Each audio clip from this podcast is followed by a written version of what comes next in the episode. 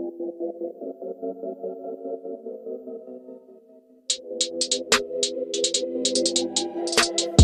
you.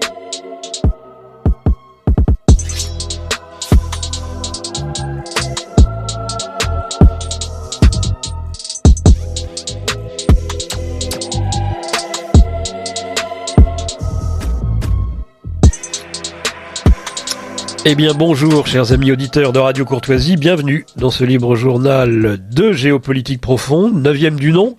Bah déjà un cycle qui se termine, un autre s'entrouvre pour nous la semaine prochaine. Alors voici qui tombe bien, nous achevons euh, cette semaine l'année 2023 et entrons demain à minuit en 2024. Serait-ce l'année de tous les dangers? Ben, Nous verrons cela avec l'invité du grand angle de cette semaine, euh, Jean-Maxime Corneille. Ce sera autour de 9h45 après la chronique financière d'Arnaud Biégin. Euh, je remercie euh, ben, une dernière fois cette année à la technique Virginie pour cette réalisation. La Rastam, oui, bonjour Nicolas, bonjour chers auditeurs. Rastam qui continue non sans courage à me supporter. Eh oui. Et à m'assister durant ces émissions du samedi matin. Et, et d'ailleurs, vous en redemandez puisque vous avez même euh, fait le florilège des arts hier. Exact. Voilà. Présente plus que jamais. Mais, mais il est, il fait bon à la radio. Il a une très belle crèche en plus. Ouais, absolument.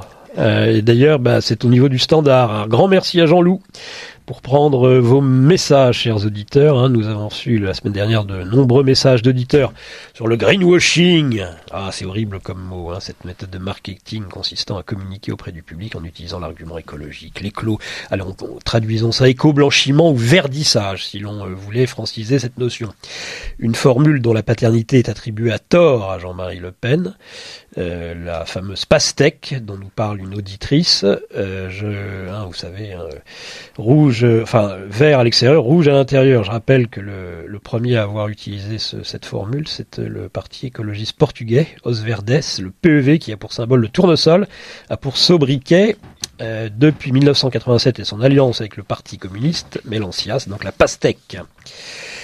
Une auditrice nous confie euh, ses lectures de Paris Match, en particulier la candidature euh, de Nikki Haley, euh, l'un des derniers espoirs de l'État profond, hein, avec le coup d'État judiciaire pour contrer la marche triomphale de Donald Trump à la Maison Blanche en 2024. Un témoignage aussi fort instructif d'un auditeur sur le Forum mondial de Tunis, sorte d'anti-Davos, où il a rencontré de nombreux Tunisiens, le mettant en garde contre l'immigration en France et l'assurant pour les franco-tunisiens, voter Le Pen à chaque élection. Bah, il faut toujours écouter les experts arabes sur l'immigration, selon cet auditeur. Ils savent de quoi ils parlent. Allez, maintenant, sans plus attendre, votre revue de presse. va ressembler cette euh, dernière revue de presse de l'année. Une rétrospective de l'année écoulée avec un bêtisier à la clé Oui, pourquoi pas. L'émission n'ayant que deux mois, c'est encore un peu tôt peut-être. Une prospective de l'année à venir? Nous allons l'aborder avec Jean-Maxime Cornet vers 9h45. Euh, On le rappelle. Que penserez-vous d'une revue de presse originale, ne traitant que de bonnes nouvelles, sorte de contre-récit à la noirceur ambiante, comme l'annoncent les services de l'Élysée du communiqué du 31 décembre du chef de l'État? Bah, une bonne nouvelle pour un homme politique aujourd'hui, ça se réduit hein, aux actualités sportives du genre euh, les JO 2024, le championnat d'Europe de football.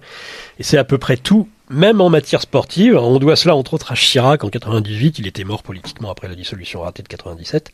Bah, il s'est refait une santé euh, politique avec le mondial de football de 98. Super menteur, se métamorphosant, métamorphosant pour l'occasion en premier supporter euh, de l'équipe de France. Rappelez-vous, Black, Blanc, Zinedine Zidane, alias Zizou en vedette. La joie du vivre ensemble, du Grand Orient dans les loges, Chirac achevait sa métamorphose politique et sa trahison du gaullisme politique. On était loin du bruit et des odeurs. Le Front National en profiterait aux élections présidentielles de 2002. Bon, mais en cherchant un peu sur les sites d'information, en particulier ceux dédiés aux bonnes nouvelles, vous n'avez rien trouvé pour une revue de presse un peu plus joyeuse qu'à l'accoutumée? Bah, c'est pas euh, faute d'avoir cherché un journalisme positif, hein, qu'elle soit écrite ou télévisuelle. La presse est souvent bien déprimante et anxiogène. Guerre, attentats, épidémies sont à la une. Les rédactions anglo-saxonnes utilisent souvent l'adage If it's blitz, it's leads. Sous-entendu, s'il y a du sang, ça fait la une. Alors c'est pourquoi des journalistes ont voulu prendre le contre-pied et ont créé un journalisme positif. Bienvenue dans le monde alternatif où il est euh, question globalement que d'écologie radicale et de la cause animale et dont Émeric Caron serait une sorte de gendre idéal. Une information qui vous donne le peps à la une. Hein. Un Français bat le record du monde du marathon en marche arrière. Un fan de Star Wars crée le premier sabre laser. Un fils de John Lennon chante Imagine soutien à l'Ukraine. Tout devient positif par la grâce de l'info alternative. On déniche chaque jour des initiatives positives, des causes inspirantes, des innovations prometteuses. Cinq étudiants partent en mer pour combattre la pollution plastique. Cette famille bretonne plante une forêt pour y créer un havre de paix. Le vélo de fonction se ferait un chemin dans l'entreprise, le vélo de fonction. Elle produit 1,8 tonnes de légumes en un an sur le toit du centre-ville de Toulouse. Formidable. Trois femmes vendent leur maison et achètent un manoir pour euh, créer un refuge pour chats. Oui, on peut encore sauver la planète. Les cinq euh, solutions clés du GIEC. Un Père Noël félicite une fillette qui refuse de monter sur ses genoux. Oh, à bas le paternalisme. Bienvenue chez les bobos, bisounours de la nouvelle bonne nouvelle. Vous voulez qu'on continue?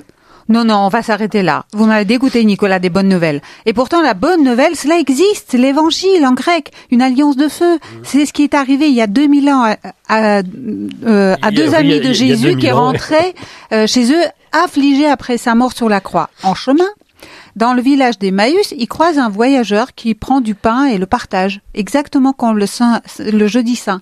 À ce geste, ils le reconnaissent. C'est Jésus, il est ressuscité, il est vivant. Ils repartent en courant vers Jérusalem pour annoncer aux autres cette excellente nouvelle qu'il est rempli de joie.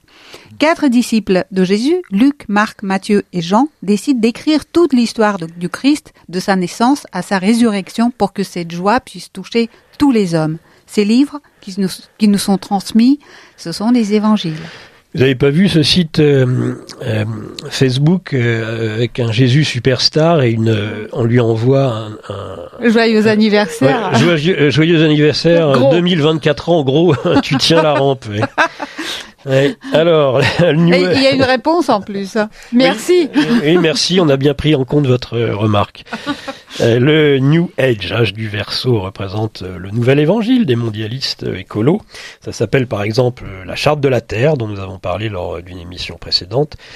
Une nouvelle religion luciférienne où l'homme étant trop la bonne nouvelle espérée que nous soyons bientôt euh, bah, dans leur délire néo-malthusien plus que quelques centaines de millions pour préserver la planète, à savoir bah, les règnes minéraux, euh, végétaux, animaux, mais sans l'homme, ou pratiquement. Hein. La science euh, devrait y pourvoir entre contrôle des naissances, eugénisme, rebaptisé transhumanisme pour la galerie et les vaccins. C'est l'alliance de Lucifer et d'Ariman, nous dirait Steiner, c'est-à-dire le mal à l'état pur, un mal déchaîné. Mais le pape, lui, dans sa bénédiction Urbi et Torbi à Rome, ne doit-il pas proclamer la bonne nouvelle, l'évangile ah ben moi, oui, Radio Courtoisie a trouvé un concurrent au pape pour les sermons, c'est moi. J'en ai, quand je me relis, je me dis, mais bon, tu abuses un peu. Alors euh, oui, et la géopolitique du moment lui a permis de tourner le regard pour une fois, comme je l'y avais invité dans une émission précédente, vers Bethléem, la maison du pain des chrétiens lieu de naissance de Jésus que nous célébrons le 25 décembre plutôt que vers la maison commune, je lui disais, des adorateurs du temple, les francs-maçons. Heureusement pour nous, Bethléem euh, se situe en Cisjordanie et pas par exemple en Arménie, hein, premier État-nation chrétien, menacé dans son existence même par l'Azerbaïdjan islamique, sans quoi il ne lui aurait accordé probablement aucune importance. Les seules véritables victimes au Moyen-Orient pour ce pape mahométan, bah, il faudrait d'ailleurs un jour se poser sérieusement la question de son apostasie, ce sont les Palestiniens. Euh, il fait même euh, des saints innocents et toutes les victimes de guerre des euh, des saints. Alors ces saints innocents, des petits Jésus. Alors tout, ce qui à mon avis est une erreur parce que un saint innocent, il meurt. En effet, il fait le sacré, ce que, que nous nous ne faisons pas. Mais compter Jésus parmi eux est une hérésie. Hein. En plus d'être un contresens, Jésus, comme les enfants des Hébreux en Égypte, échappe au sacrifice des premiers-nés. François semble l'oublier et en oublier la raison. Il confond tout comme le prince du même nom. Et le prince n'est pas le prince de la paix dont il... Il n'y a donc que des mauvaises nouvelles à partager en cette fin d'année 2023 Pas que, mais de bien mauvaises nouvelles qui s'accumulent certainement. Hein, songez par exemple au jeune Thomas à Crépol, mort une première fois sous les coups des barbares euh, anti-blancs, assassiné une deuxième fois euh, par les médias mainstream et aujourd'hui encore par la justice qui refuse toujours euh, de retenir le mobile aggravant du racisme. L'un des suspects aurait été victime d'un lynchage dans la soirée, selon son avocat, nous annonce le Midi Libre. Il ajoute que les familles des suspects vivent dans la terreur j'ai envie de dire un partout balle au centre. Euh, il y a pourtant euh, un mort, une multitude de blessés et aucun euh, dans le camp des assaillants. Ce qui n'est probablement qu'un détail dans le récit officiel. Révisionnisme quand tu nous tiens. Le Figaro titre cette semaine des scènes de désolation, vaste mobilisation après le cambriolage du secours populaire en Isère. Les bénévoles, comme les responsables politiques, évoquent un pillage inédit de 300 à 400 000 euros après le cambriolage d'un entrepôt du secours populaire à Échirol, près de euh. Grenoble, samedi 24 décembre. Échirol, qui a déjà défrayé la chronique dans le passé. Euh, voyez où on en est arrivé. Il n'existe pas de culture française selon Macron, mais cette information ne ressort pas de l'ensauvagement de la société française. J'ai plutôt envie de dire de la culture de la radia, du pillage. Nous apprenons cette semaine euh, que le Conseil d'État a rejeté le pourvoi euh, de la ville de Nice pour expulser des migrants autour d'une église. Et quand c'est pas le syndicat de la magistrature qui, parle de, loi, de la loi immigration comme indigne et honteux, c'est le juge administratif qui s'en mêle, que du très classique en cette période de Noël. Cette situation est bien connue hein, dans la capitale azuréenne, et ce depuis au moins 2016. À la tombée de la nuit toute l'année, bah, tous les jours, des migrants originaires du Sénégal ou de la Côte d'Ivoire pour la majorité viennent trouver refuge sur le parvis, les marches et devant l'entrée de l'église. Ils y ont installé des tentes dans lesquelles ils dorment et aux alentours de la bâtisse traînent leurs effets personnels. La journée, ils quittent euh, les lieux pour errer sur les promenades sur la promenade du Paillon à proximité avant de revenir le soir autour de la paroisse. Et Estrosi s'étrangle de rage. Il ne veut pas que Nice ressemble un jour à la jungle de Calais. Et ben pourtant, on est pas mal parti là. Alors après, les catholiques, selon le JDD, euh, ont le sentiment de compter pour euh, quantité négligeable, on se demande pourquoi. Hein. Ainsi, une riveraine de la basilique du Sacré-Cœur de Rouen, hein, Seine-Maritime, revient sur le saccage qui a visité euh, l'édifice religieux dans la nuit du 14 au 15 novembre dernier. On nous dit que c'est un cambriolage, mais les cambrioleurs se seraient contentés de voler. Pourquoi casser des statues, briser l'autel et le cœur? Je n'y crois pas une seule seconde. Pour moi, c'est un acte anti-chrétien, affirme l'habitué de la messe dominicale de la basilique. À ses côtés, son mari acquiesce, ajoutant Moi, ce qui me révolte, c'est qu'il a fallu attendre que CNews s'empare de l'affaire pour que les autres médias nationaux en parlent, trois jours après les faits. Si une mosquée, dit euh, cette euh, cette personne ou une synagogue avait connu le même sort, on en aurait entendu parler partout tout de suite, et d'ailleurs ça aurait été normal. Euh, joint par le JDD, le père Geoffroy de balaye pourtant les doutes de ses fidèles. Le vandalisme au Sacré-Cœur, ce n'était pas un acte antichrétien, mais un cambriolage sévère, précise-t-il, une version confirmée par les autorités policières et judiciaire, bien évidemment. Bah, je rappelle aussi que l'archevêché de Lyon recherche toujours désespérément des places hein, dans son patrimoine immobilier pour loger toujours plus de migrants. Bah, il y a peut-être euh, une place euh, de cardinal à la clé, non? Il faudrait demander à Aveline à Marseille peut-être.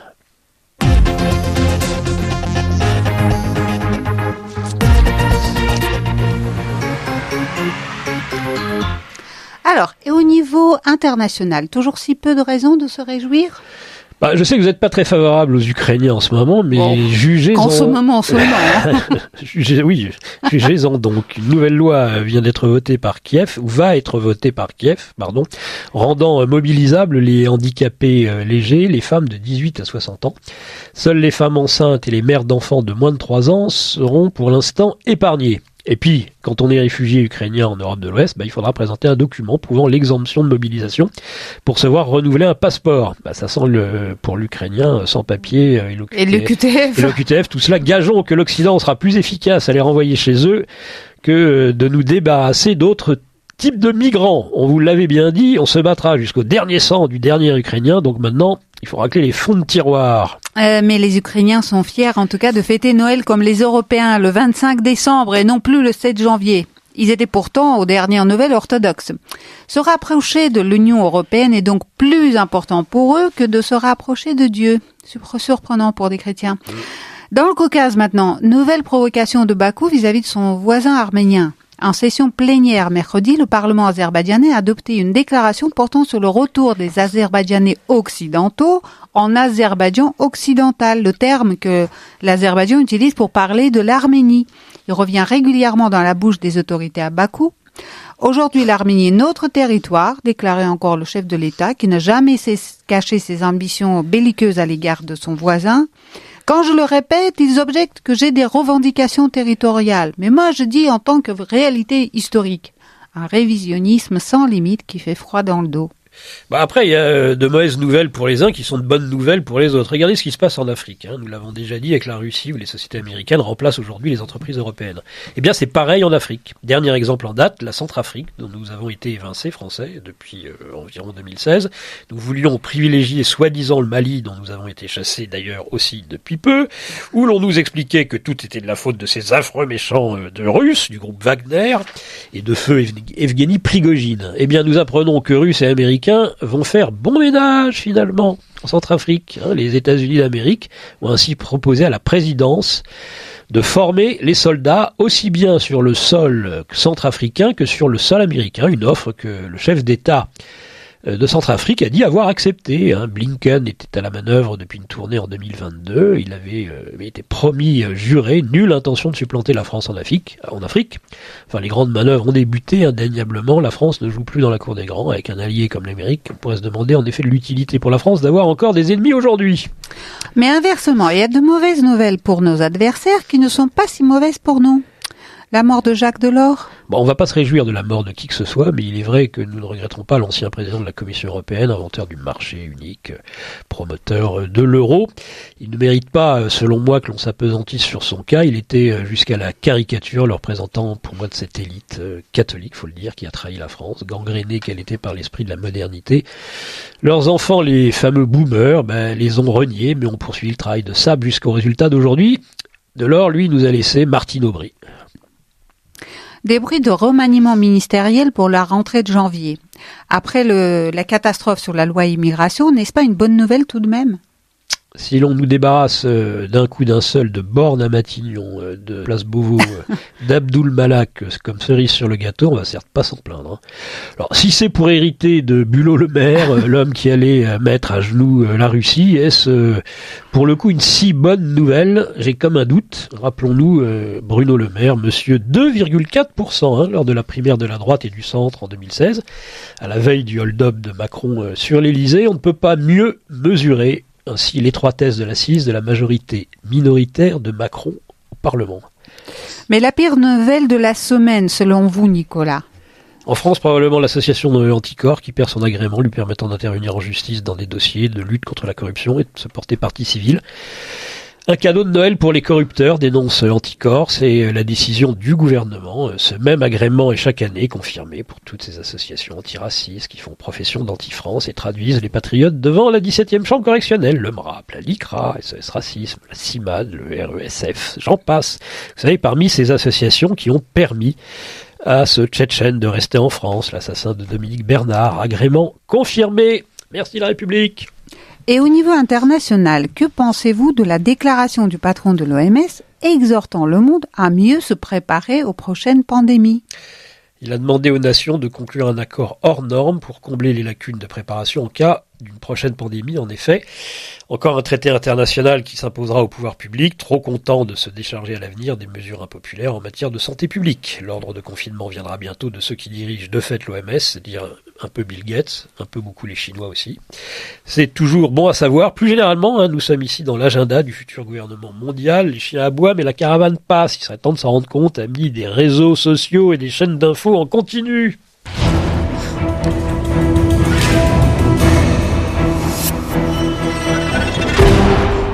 Et s'il fallait absolument trouver une bonne nouvelle dans l'actualité de cette dernière semaine, vous choisiriez quoi, Nicolas?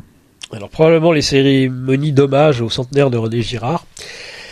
Euh, c'est l'âge qu'il aurait eu le 25 décembre de cette année. Euh, les cendres du père euh, du système mimétique ont été rapatriées à Avignon à la demande de la famille, lieu où il est né un Avignonnais, René Girard. Le 15 décembre 2023, le Collège des Bernardins s'était associé à la Faculté Notre-Dame et à la Société des Amis de Joseph et René Girard pour lui consacrer une journée d'études et permettre à des intellectuels venus du monde entier de se réunir dans son grand auditorium autour du thème René Girard, lecteur de l'écriture.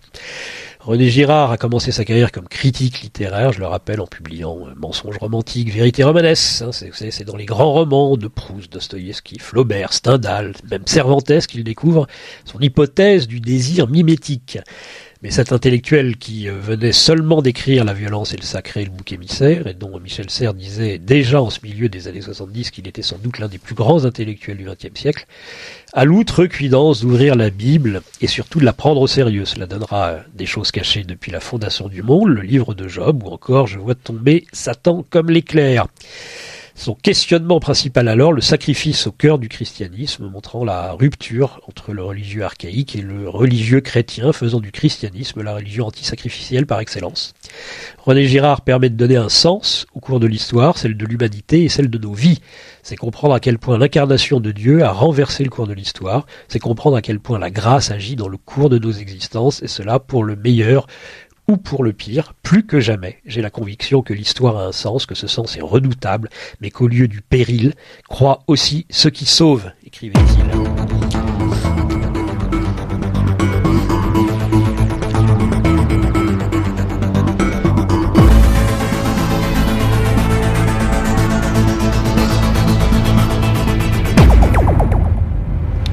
Un disciple de Girard, Benoît Chantre, a consacré une longue biographie sur son maître. Sa thèse, si les philosophes, historiens et anthropologues français ont lancé aux États-Unis à la fin des années 60 la fameuse French Theory, c'est-à-dire une pensée de la différence, Girard, lui, a pensé tout le contraire, c'est-à-dire l'identité croissante des êtres humains pour le meilleur, je disais, et pour le pire.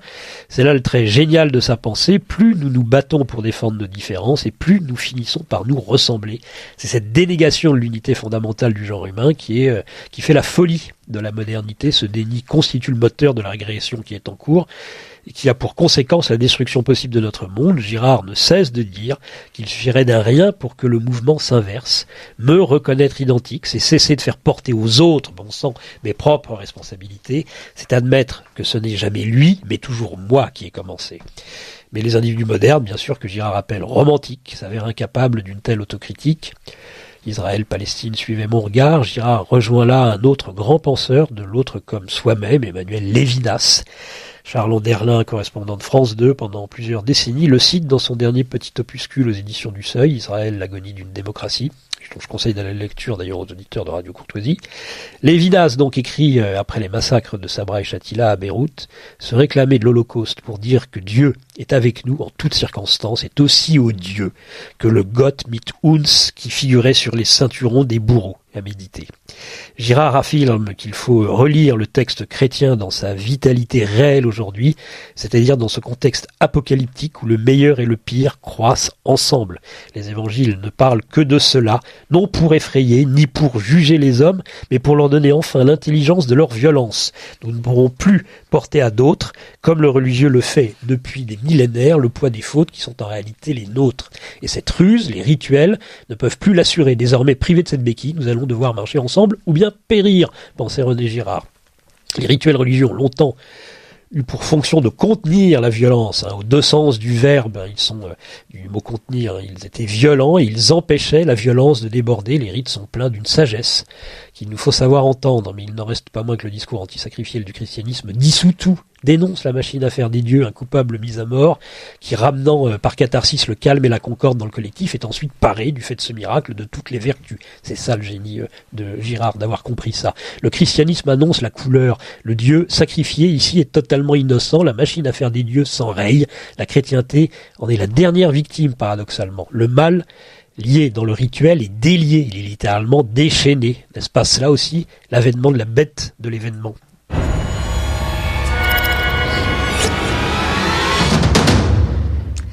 Une autre bonne nouvelle peut-être un peu moins intellectuelle pour finir cette année, Nicolas.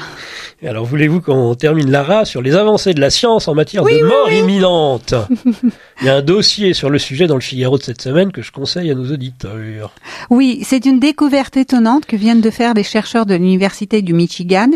Au moment de rendre leur dernier souffle, deux femmes de 24 et 77 ans ont vu leur rythme cardiaque s'accélérer. Leur activité cérébrale a montré un pic d'onde gamma émise depuis une zone postérieure du cerveau, celle qu'on associe à la conscience, au rêve, à la méditation ou à la récupération de la mémoire. Si cette partie du cerveau est stimulée, cela signifie que le patient voit quelque chose, peut entendre quelque chose et potentiellement ressentir des sensations extérieures à son corps, a expliqué l'auteur principal de l'étude, ajoutant que cette partie semblait encore en feu. Ceux qui ont vécu de telles expériences ni ne vacillent ni ne frémissent lorsqu'ils le racontent. J'ai traversé les barreaux de mon lit, aussitôt une lumière blanche, une lumière matière m'a enveloppé, j'entrais dans un nuage, je ne sentais aucun danger. Tout était accompli. Laurence euh, Lucas Scali, aujourd'hui psychiatre, se souvient qu'enfant, cette vision survenue alors qu'elle euh, s'étouffait sous le coup d'une double pneumonie a changé sa vie. Paniqué à l'idée de ne plus respirer, je suis brusquement sorti de mon corps de douleur, c'était extraordinaire. Plus d'angoisse, plus de mal, une joie profonde. Et puis je me suis retrouvé au-dessus de ma grand-mère, qui habitait à trois kilomètres de là, occupée à tricoter, poursuit cette femme au ton tranquille, dans son appartement spacieux du septième étage qui surplombe Paris. Je me vois lui parler, mais celle-ci ne me répond pas, ne me voit pas. La panique revient, ma vision s'arrête, je me réveille en plein massage cardiaque. Ah, les Eumi agrègent des éléments mystiques et spirituels chez tous les individus, quelle que soit leur religion, leur niveau d'éducation, leur histoire. Leurs descriptions se succèdent et se ressemblent d'une manière confondante. Certains détails sont si récurrents qu'ils pourraient suggérer une forme de mimétisme. On retrouve le halo intense de lumière blanche, le tunnel, la ouate, la, la paix et une présence d'amour ineffable. Il y a aussi la disparition de toute douleur et des peurs. La mort, transformée en appel, n'a plus rien d'intimidant. D'ailleurs, existe-t-elle encore? Le temps est aboli, le point de non-retour approche, la plénitude attire déjà dans son coton, associé à l'impression d'enfin tout comprendre sur soi et l'univers, le contact avec ceux qui sont décédés pour le bon se scelle, l'ubiquité permet de voyager dans le grand tout, hein, les jalons essentiels de l'existence sont revisités, tout cela est vécu en quelques secondes terrestres, tandis que l'on nous pense déjà mort à écouter ces revenants, on n'aurait finalement jamais été aussi vivant.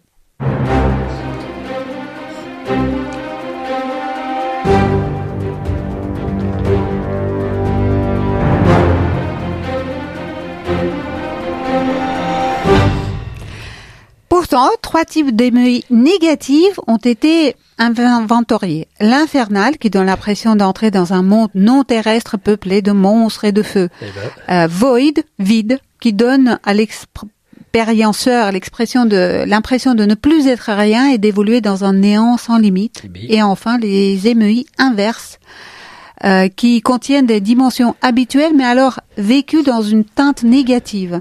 Détaille cette euh, détaille Charlotte Martial. Ces redoutables épisodes sont éprouvés par des personnalités suicidaires, fragiles ou en proie à d'importants troubles psychologiques. Il se pourrait que ces expériences frontalières ouvrent certains yeux mieux que la science, le tantrisme ou les traités de théologie, un détour foudroyant pour mieux goûter à sa vie sous sa forme maximale. Sophie, par exemple, prof de philo, agnostique, euh, après une expérience de ce type, bah, est devenue euh, croyance, tendance déiste. Aussitôt à la trentaine, euh, mon verrou intérieur a sauté, dit-elle, je me suis sentie très réceptive à toute expérience de ce type, comme le chamanisme ou l'hypnose. Aujourd'hui, je constate, je constate parfois que certains sons, comme les tambours orientaux, ont un effet immédiat sur moi. Ils me font sortir de mon corps, explique-t-elle dans une joie perceptible. Avant de tirer une conclusion de philosophe, je suis convaincu désormais que la souffrance que nous avons provoquée volontairement ici-bas, nous la revivons au centuple dans l'au-delà, comme une boucle infernale de culpabilité. L'inverse est vrai. Ce que nous avons accompli de bien nous permet de vivre en paix après notre mort. On entrevoit la mort et déjà toute notre vie peut s'en trouver changée. Certains MEI soignent des pathologies physiques, d'autres font apparaître de nouvelles aptitudes. Elles donnent tout accès à des talents qui ne sont pas ordinaires, affirme Laurence Lucas-Cali, comme s'il affinait le corps subtil et ouvrait à de nouvelles perceptions sensorielles et extrasensorielles. Pour ma part, après mon MEI, j'ai commencé à ressentir les perceptions des autres. J'ai pu voir à distance certaines scènes. Ce sont des aptitudes qui ne m'ont jamais quitté et que j'ai appris à manier à travers le temps. Le, journaliste Stéphane Alix, auteur de best-sellers sur ce sujet, conclut ainsi Ma conviction est-il qu'il existe une dimension fondamentale de notre conscience qui n'appartient pas à notre dimension spatio-temporelle. La mort n'est pas la fin, d'une certaine manière, elle n'existe pas. Le corps s'éteint et notre conscience continue de vivre. On cite euh, Stéphane Alix, euh, on pourrait citer notre euh, ami Pierre Jovanovic Exactement. sur ce sujet. Alors, l'empêcheur de se réjouir euh, ça sera la conclusion euh, de cette revue de presse, dans ce cas de figure. Hein, euh, c'est comme d'habitude, je suis désolé de le dire, l'Église qui voit ce type d'expérience d'un très mauvais œil. Il en va souvent de même dans l'ordre du surnatural, hein, avec les apparitions mariales ou le sensuaire. Elle réfute l'expression revenir de la mort, impropre et racoleuse selon l'Église. Les EMI ne sont pas une expérience de mort, car la séparation de l'âme et du corps est irrévocable, affirme ainsi le Père Pascal. Id, si Lazare, l'ami de Jésus, est réanimé dans la Bible, c'est complètement miraculeux. Alors, la peur de la mort protège le mystère de la foi, hein, je crois, pour l'Église. Comme il faut se défier de la connaissance, car elle ferait de l'ombre à la grâce. Ben, ça, c'est du fidéisme, et c'est une hérésie, je le répète à chaque fois. C'est lui, je pense, ce qui a dit dévitaliser en partie hein, des rameaux de l'arbre de la foi. Mais au final, la vérité triomphera, c'est cela aussi assurément la bonne nouvelle dire à nos auditeurs que ces morceaux musicaux que vous avez entendus, nous avons l'auteur en face et c'est euh, notre technicienne Virginie. On la remercie. Euh, ben, c'est, alors c'est étonnant parce que euh, on ne on n'a pas communiqué pendant euh, cette revue de presse autrement que par écrit. et je voulais exactement dire la même chose. Et eh ben voilà. Nos esprits se rencontrent. MEI. Un petit bobino peut-être? Oui. Chers amis, récemment, un puissant homme d'affaires est venu me proposer de soutenir notre radio. Selon l'adage Aide-toi et le ciel t'aidera, il s'engage à doubler chaque don fait à Radio Courtoisie d'ici le 31 décembre. Il se trouve que nous avons besoin de 200 000 euros pour finir l'année à l'équilibre, mais aussi de 110 000 euros pour lancer nos chantiers de l'année 2024, c'est-à-dire la refonte de notre site internet et la généralisation de la vidéo pour l'ensemble de nos émissions. Vous l'aurez compris, plus que jamais, je vous demande de participer à notre marathon du don afin de finir l'année sereinement et surtout de développer Radio Courtoisie pour toujours mieux défendre nos valeurs. Par avance, merci.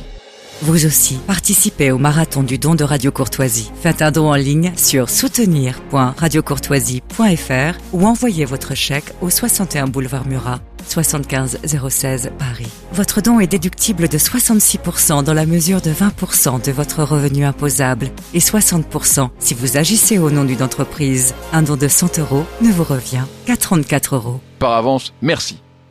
Voilà, nous vous accompagnons, euh, c'est le l'avant-dernier jour euh, du marathon. Ouf. oui, dépêchez-vous. Il faut donner à la radio pendant qu'il est encore temps, c'est surtout la déduction fiscale, c'est jusqu'au 31 oui, décembre. Oui, 31 minuit. Ouais. Donc dépêchez-vous C'est la dernière euh, ligne droite là. Allez, on fait un dernier, j'allais dire sprint, mais qu'est-ce que c'est Ah non, non, non, marathon, enfin accélération. Dernière accélération, voilà. Nous allons avoir maintenant, après cette revue de presse et avant euh, d'entendre, d'interroger, de mettre sur le grill notre ami euh, Jean-Maxime Corneille, nous avons auparavant, je crois, Arnaud Bigen, on va le prononcer, tiens, pourquoi pas le prononcer aussi à, à l'allemande, Arnaud Bigen, on va, il va nous dire ce qu'il Faut pas avoir peur. Voilà, ça, Arnaud Bigan, euh, qui est notre euh, trader, euh, entre autres. Nicolas.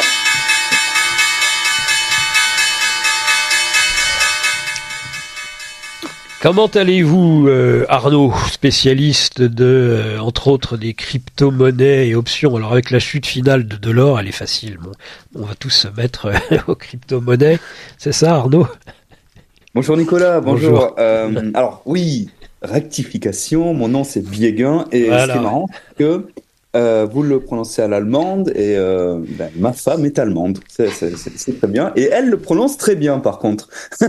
eh ben c'est c'est donc euh, et ça se prononce à l'allemande. C'est grâce à Jean-Maxime justement. On discutait, on parlait de vous un peu avant l'émission et c'est lui qui m'a donné l'idée de le prononcer à l'allemande. voilà. Ah ben, c'est très bien. Alors du coup la semaine dernière, on avait parlé de quoi? On avait parlé des, des bah, euh, de, de, de, de, de quel était le, le, le, cadeau attendu de tant de, de Français hein, le, Du pognon, du flou, voilà. les, bah, les, les, plus fous, euh, les, les, plus intenses des Français. Alors je vous les rappelle, euh, rêve numéro 1, c'est devenir riche. Rêve numéro 2, c'est protéger sa descendance. Et rêve numéro 3, c'est vieillir en bonne santé. On a vu que ces désirs, en fait, c'était lié à la sécurité. On a vu aussi qu'on pouvait donc régler ce problème de la sécurité en accumulant du patrimoine. Donc le patrimoine nous met en sécurité. Alors une fois qu'on a euh, qu'on s'est mis en sécurité, qu'on a neutralisé le risque, on va penser à bah, voilà prendre des bénéfices, voilà, trouver des voilà, trouver des, des acquérir des choses positives pour nous. Et maintenant, on va voir que le patrimoine également, ça, ça c'est également un levier universel. Oui, voilà, le fameux levier. Le levier. Voilà. c'est un levier sur quoi? Eh bien, c'est un levier sur le temps et c'est un levier sur l'espace. Je vais vous expliquer pourquoi. Là, on se place vraiment euh, à un niveau, on va dire, euh, euh plan d'ensemble. Voilà, un, gros plan se met au-dessus un petit peu de tout ça. C'est une réflexion un petit peu euh, au niveau généraliste. Voilà. Donc, le patrimoine, nous en sécurité, c'est aussi un levier sur le temps. Pourquoi? Parce que grâce à notre patrimoine, on peut acheter du temps. Vous savez, toutes les tâches euh, récurrentes, rébarbatives, qui sont gourmandes en temps, à faire les courses, sur le ménage, la cuisine, tout ça, qu'on n'aime pas, euh, eh bien, tout ça, on peut le déléguer euh, à des personnes, des services qui euh, échangent leur temps contre de l'argent. c'est le cas de 99% des gens, hein, faut pas non plus. voilà. On va parler de l'autre cas des 1% après, mais ces gens, en fait, ils ont, comme beaucoup de gens, moi je l'ai été, etc. on échange notre temps contre de l'argent c'est-à-dire qu'on a un rapport linéaire entre le temps et l'argent. Voilà, je travaille une heure, j'ai X euros. Je deux heures, j'ai 2X. Je travaille 10 heures dans la journée, j'ai 10X. C'est linéaire. Et euh, quand on a la capacité de le faire, on peut acheter ce temps à ces personnes, ces services, euh, sauvegarder du temps, voilà, euh, pour réinjecter ce temps dans ce qui nous fait plaisir, voilà, les passions, les relations humaines, etc. Donc, avec le patrimoine, on peut acheter du temps. On a donc un levier sur le temps. Alors ça, c'est une des options, mais j'aurais envie de vous dire, Arnaud, que le, en fait, ça ne vaut la, ça vaut la peine d'acheter euh, ce temps. Souvent, quand on connaît finalement euh, la valeur, j'ai envie de dire unitaire de notre travail, plus finalement nous gagnons d'argent, plus le temps finalement vaut cher et plus il est intéressant en effet de le déléguer à d'autres. Ça c'est une analyse que j'ai déjà lue, euh, des analyses libérales, et qui dit aussi que finalement les gens qui vont attendre pendant des heures pour la CAF, c'est méchant ce que je vais dire, mais euh, vu euh, le, le, taux horaire justement, bah, ça vaut le coup. De, de, de, ne pas le déléguer dans ce cas-là. Par contre, évidemment, notre trader, là, qui gagne des millions, lui, il a intérêt à déléguer tout ce temps-là, je crois. Tout à fait, ça c'est une remarque très très intéressante et très très vraie. Euh, pour certaines personnes, euh, le, le, temps a un coût en fait euh, qui est euh, en fait le coût est pas le, même. Le coût est pas le même. Le, temps n'est pas le même. Voilà, tout à fait. Le coût n'est pas le, leur temps n'a pas la même valeur. Et voilà. Et acheter du temps, ça vaut vraiment vraiment le coût parce que l'argent, ils peuvent en gagner autant qu'ils en veulent. Le temps, contre, c'est quelque chose qu'on ne peut pas gagner à l'infini. Donc c'est une voilà, c'est une ressource qui a une valeur beaucoup plus importante que l'argent. Donc c'est un c'est un bon trade, on va dire. Voilà. tout à fait. Donc levier sur l'espace maintenant, euh, bien sûr avec l'argent, on peut on a une capacité de de, de se déplacer instantanément euh, partout dans le monde. Bon, dans la limite de la technologie euh, actuelle, bien sûr. Je parle pas de téléportation, pas pour l'instant, Pas encore. pour l'instant, ça viendra peut-être. Malgré ce que pense euh, Jean-Claude Bourré sur le sujet, que nous avons eu dernièrement à la radio. Ça viendra peut-être. euh, voilà, on a une capacité de mobilité. Euh, on a également un contrôle, une domination, j'oserais dire, des ressources, nourriture, immobilier, lieu de vie, tout ça.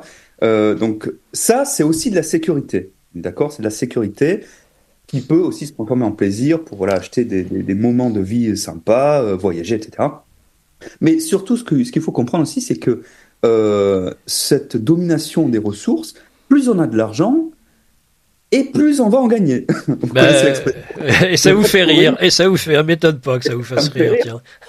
on est près de co-riche. Mais oui, forcément, si vous avez un patrimoine euh, conséquent, euh... on va vous prêter de l'argent parce qu'on est sûr que vous pouvez rembourser et vous allez vous en servir comme levier, ça c'est le levier classique, pour faire grossir encore plus votre patrimoine, etc., etc., l'effet boule de neige. Mmh. Donc, en conclusion, euh, le patrimoine, ça garantit de la sécurité et ça nous permet d'avoir un levier euh, sur le temps et l'espace. Donc, oui, bah, j'ai envie de dire dans ce cas-là, pourquoi pas être entier aussi pendant qu'on y est? Et eh ben voilà, la transition est parfaite parce que quelle est la position optimisée dans tout ça? Et eh ben voilà, c'est le rentier. Ouais. Le rentier. Alors, déjà, on va s'enlever de la tête cette, image commune qu'on a du rentier, euh, les pieds en taille euh, au bord de la plage. ça, ça n'existe pas. Ah bon? ça n'existe Vous êtes sûr? Non, tout à fait, ça n'existe pas. Euh, un rentier digne de ce nom euh, ne peut pas faire ça, personne ne le fait. Et d'ailleurs, c'est même pas recommandable je défie quiconque de, de, de, rester euh, plus de deux semaines comme ça à ne rien faire. C'est un être humain normal. il faut, ouais, il faudrait pas trop me défier sur ce sujet. je pense que je, pourrais payer, parions un million d'euros si vous voulez. Vous allez voir si j'y arrive pas. J'ai une capacité à ne rien faire absolument incroyable. D'ailleurs, les gens qui me connaissent bien le savent. Je crois qu'à moitié parce que vous êtes quand même, vous avez besoin de nourriture intellectuelle mmh. au minimum. Alors, Sauf en vacances. Le, le rentier, euh, c'est pas ça. Un rentier, en fait, selon ma définition, c'est une personne qui est euh, en position en fait d'avoir le levier maximal sur l'espace et le temps. C'est-à-dire que euh, bien que les revenus totalement passifs sans, sans ne rien faire, moi j'y crois pas du tout. Par contre, on peut automatiser et piloter son patrimoine d'une façon optimisée donc, c'est-à-dire en gagnant en fait toujours cette source de revenus, mais en dépensant un minimum de temps pour ça.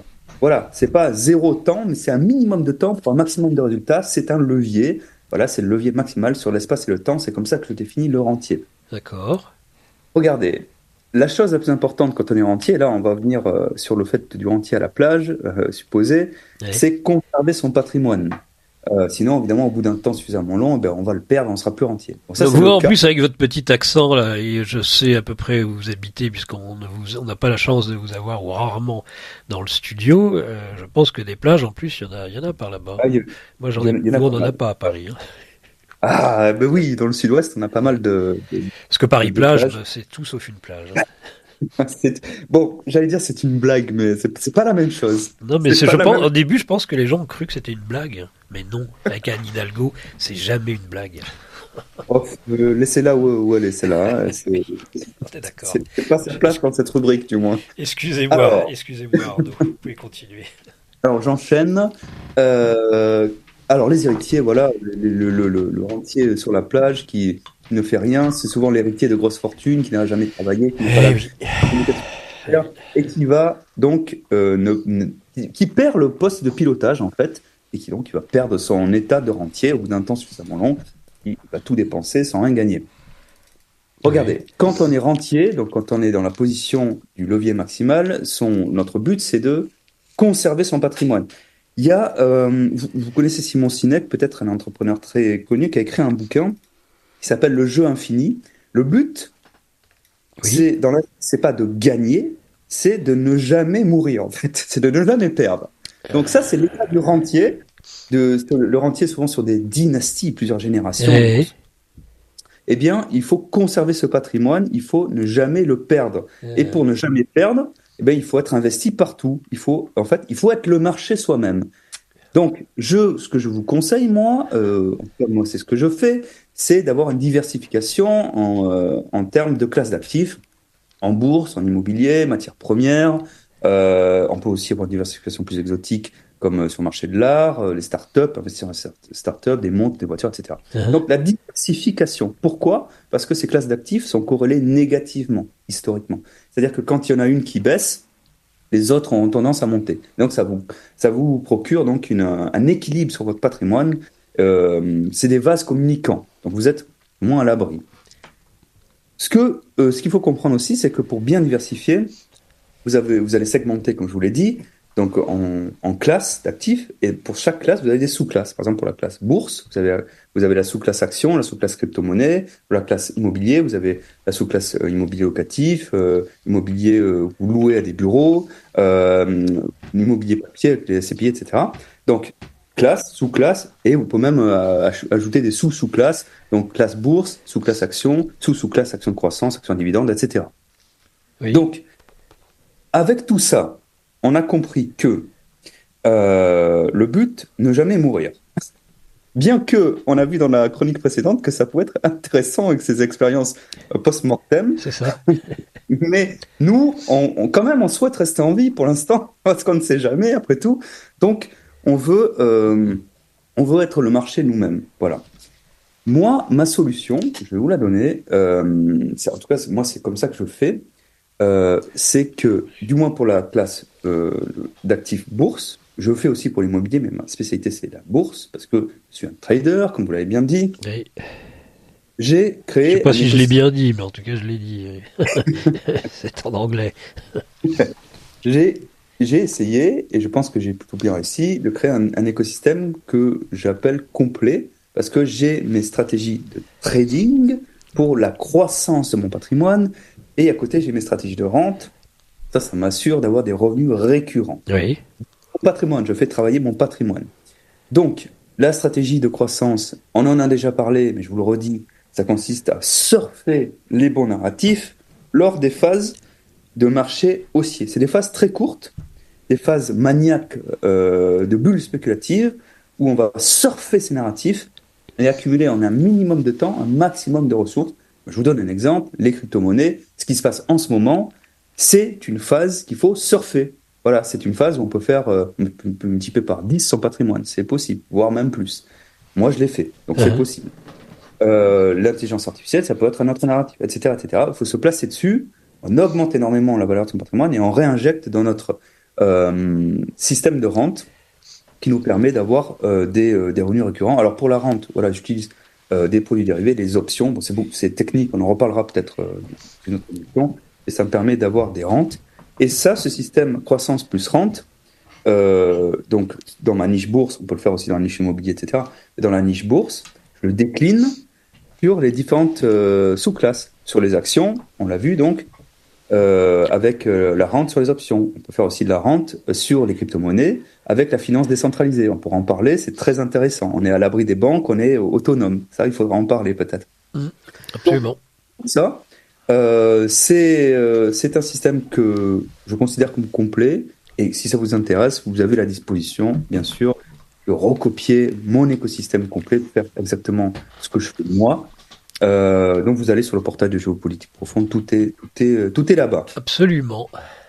Est-ce que je peux faire une conclusion Oui, en- oui, on vous laisse une conclusion. Et puis, on a Alors. une réaction d'un auditeur. Je vais vous la lire après. Ah, Très bien, parfait. J'aime, j'aime ça. Ah, les réactions. Alors, conclusion. Qu'est-ce que l'argent? L'argent, le patrimoine. Alors, c'est pour moi, c'est une énergie. C'est-à-dire qu'il ne faut surtout pas la bloquer dans un compte en banque. Il ne faut pas la bloquer. Le statique, c'est la mort. Le dynamisme, c'est la vie. Il faut faire circuler tout ça. Moi, j'ai- moi, je serais bien tenté par Harpagon. Hein. Bon, de mon côté, si j'avais une belle cassette, j'irais, j'irais tout cacher quelque part. là, sous mon, Il sous mon- Il y a faire. plein de Français qui l'ont fait. Ça a fait ça. ça- C'était ça aussi la fortune de, de la France à un moment donné. Vous croyez pas? Ben, les Français sont Ouais. comme ça. Ils continuent Oui. de le faire. Ils continuent à Le bas de laine, le leur fameux livret bas A. de laine. Mais attention, le livret A, un jour, peut- on peut avoir des surprises. je, vous, je vous l'ai dit Ah oui euh, lors de la. euh, je crois qu'il y a deux émissions.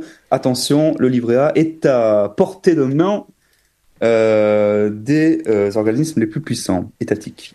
Alors, Très pensez, réveillez-vous, j'ai envie de vous dire. Réveillez-vous, oui, oui, bien sûr. Euh, C'est. Macron qui dit ça. Hein. Bravo, hein, Arnaud. Pardon, je pensais que ça venait de vous. du coup. Alors, réveillez-vous, rendormez-vous, mais euh, du moins faites circuler votre argent. Ah. euh, voilà, et pensez-y pour la nouvelle année. Voilà, vous prenez des bonnes résolutions. Lara. Donc une réaction d'un auditeur qui ne s'adresse pas forcément à vous, mais il dit euh, oui, mais ces feignants veulent acheter du, du temps. Ils ne doivent pas avoir de déduction fiscale. Leur temps, qu'ils se le payent tout seuls. Sinon, c'est encore une usine à gaz. Voilà Oui. la réaction. Euh, C'est un auditeur qui nous écoute très régulièrement, qui réagit toujours, mais qui garde son anonymat. Très bien. Euh, en fait, pour accumuler du patrimoine, il faut quand même euh, faire marcher de la force de travail avant. Ça, ça, ça ne tombe pas du ciel. Donc, pour accumuler du patrimoine, il faut charbonner. Je l'ai dit la dernière fois, ça, je rebondis sur ça. euh, lors de la dernière émission, j'ai dit être riche, c'est le vœu le plus intense des Français. Bonne nouvelle, tout le monde peut y arriver.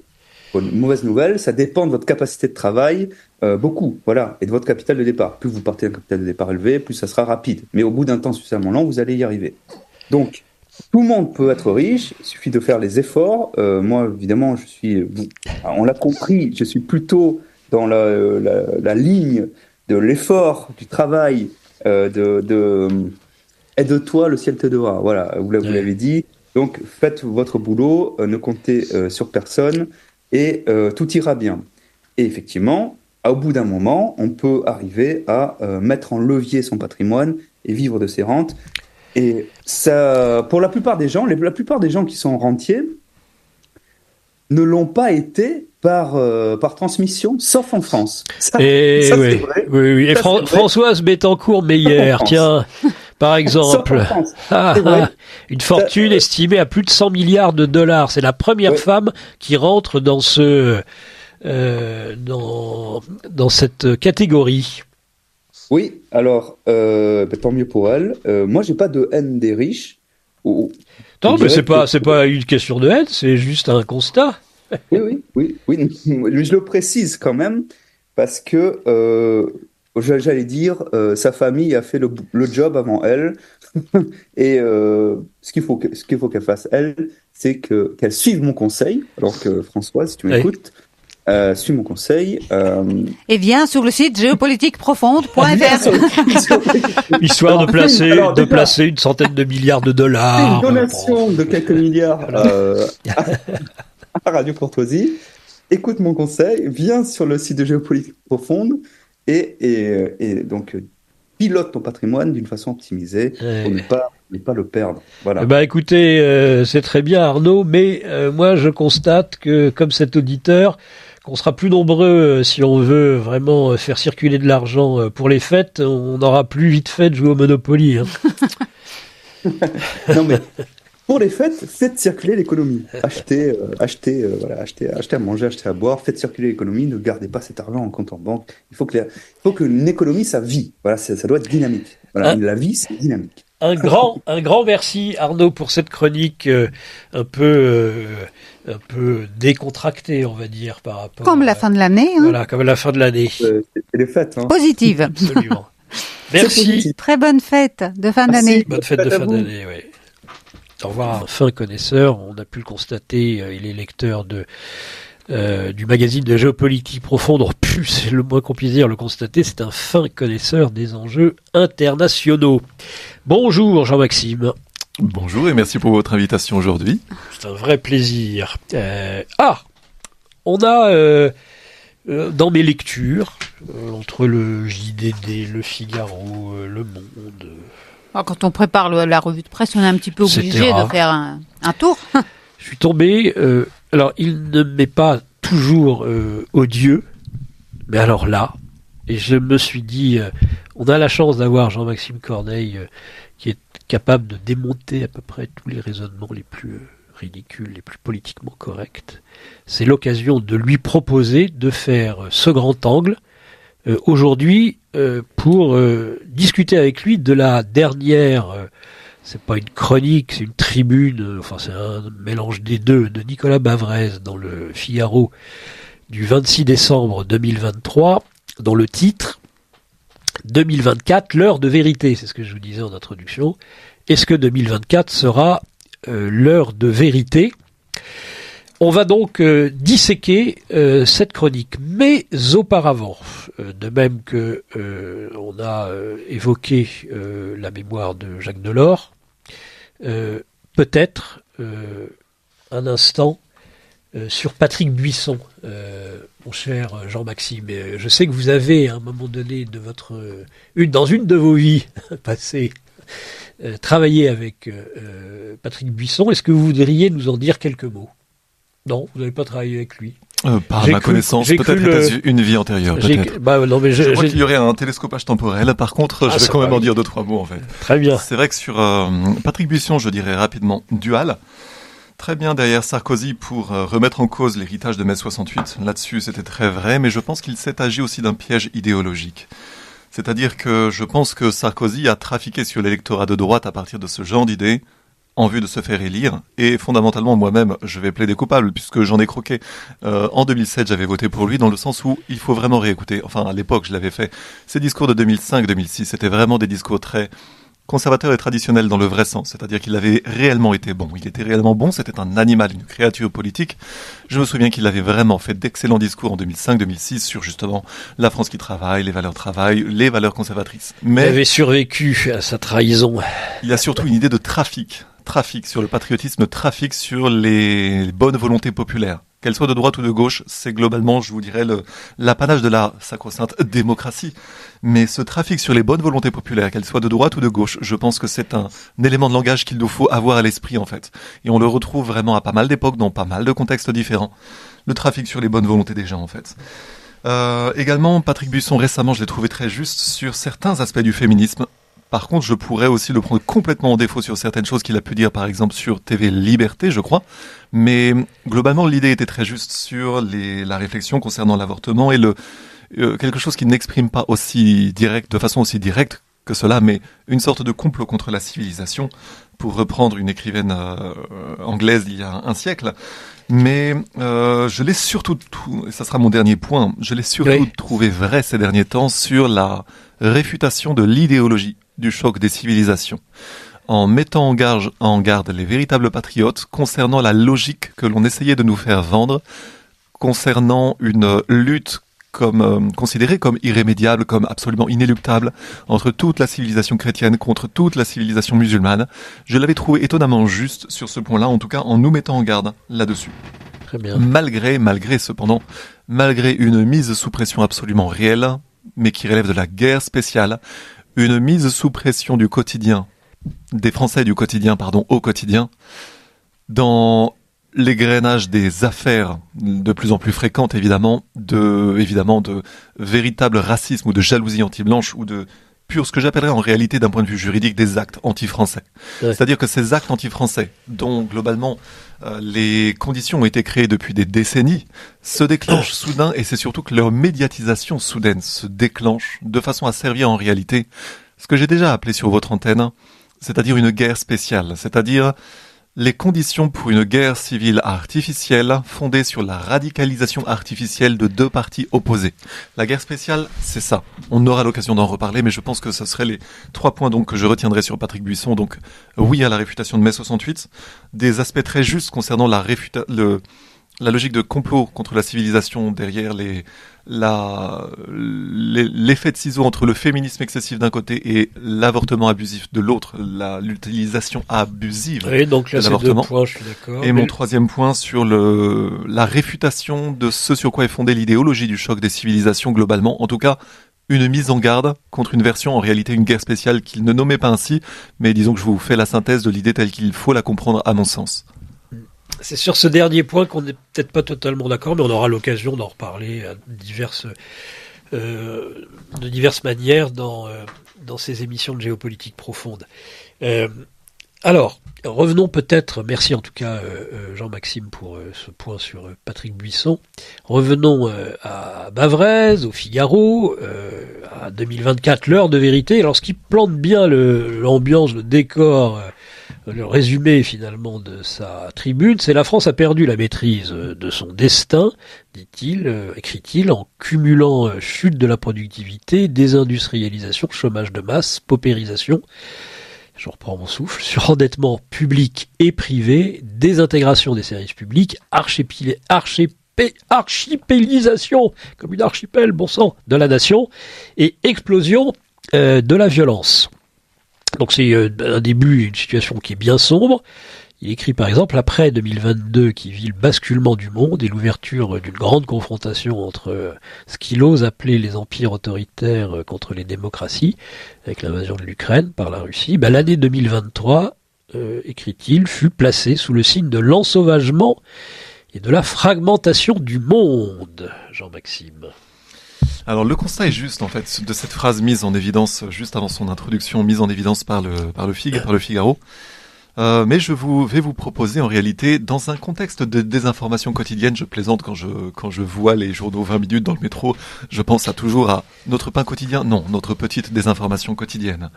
Donc je vais vous proposer un cours de réalisme géopolitique et à, à pas mal d'égards face au délire d'un idéologue patenté en réalité. Ce qui est intéressant, c'est de remarquer qu'il y a décidément bien des idéologues à l'extrême gauche, mais aussi dans ce que j'appellerais la droite antipopulaire libertarienne, euh, d'inspiration états-unienne ou d'inspiration euh, Wall Street, dans le sens surtout Wall Street en fait. C'est plus subtil que l'extrême gauche qui est souvent avec ses gros sabots, mais le danger n'en est pas moins réel. Donc dans ce contexte, dans, ce, dans son introduction, quand il parle de après 2022, le basculement du monde, la grande confrontation entre les, les empires autoritaires et les démocraties, là j'entends tout de suite la musique de Star Wars, vous savez. D'abord, Dark Vador. vraiment, déjà c'est manichéen évidemment. Avec Dark Poutine. Dark Poutine, ah oui bien sûr, contre l'empire du bien. Euh, L'armée 2023, l'ensauvagement, fragmentation du monde. Donc tout ça, voilà. Les constats justes, c'est surtout la phrase avant sur la France qui a perdu la maîtrise de son destin. Le constat est juste. Par contre, Là, on a surtout, avec cette logique internationale, les empires autoritaires contre les merveilleuses démocraties, le déploiement d'une rhétorique de la peur, un constat fataliste, mais c'est l'enchaînement rhétorique. C'est sombre, c'est sombre. Puis, puis, puis, il va vous faire entrevoir la lumière. C'est un idéologue qui sait y faire. Et après, il va vous dire, suivez-moi. C'est une rhétorique mondialiste.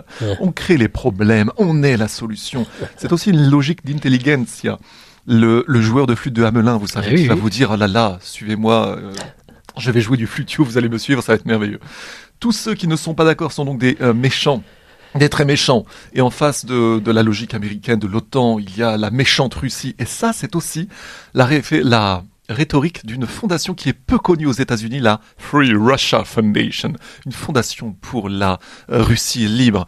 Alors à chaque fois quand vous avez une fondation ou un groupe de machin pour euh, ce pays libre, pour le machin libre, le Front de libération de machin, et ça sent pas bon ça. Ça sent pas bon. Voilà, on sait depuis euh, cinq siècles qu'à chaque fois il y a un loup. Donc voilà, quand vous entendez les, les combattants libres, c'était comme les talibans. Enfin, anyway. Là, on va revenir sur ce point plus tard, sur vraiment la rhétorique manichéenne de la Russia Fondation. Et dernière chose, quand il parle de l'ensauvagement, comme si c'était une donnée fixe, fataliste, inévitable, euh, la fragmentation. Et dernière chose, quand il parle de fragmentation du monde, en réalité, c'est pas du monde, c'est la fragmentation du nouvel ordre mondial, une autre idéologie qui ne dit pas son nom. Donc voilà pour l'introduction, le constat fataliste, mais il va vous amener vers la lumière. Bon, donc euh, il commence à déployer cette rhétorique du tout va mal, le monde est en feu, euh, est à feu et à sang. Hein. Oui, une vision unidirectionnelle, tout à fait catastrophiste. Euh, il va euh, vous parler au début de la paix qui est désormais impossible. En fait, c'est une rafale de postulats. La paix qui est désormais impossible, la guerre omniprésente, le conflit de haute intensité de longue durée en Ukraine, le nettoyage ethnique du Haut-Karabakh par l'Azerbaïdjan, l'aide de la Turquie, le massacre du 7 octobre par le Hamas, suivi par la guerre du Gaza. Il égrène tous les sujets.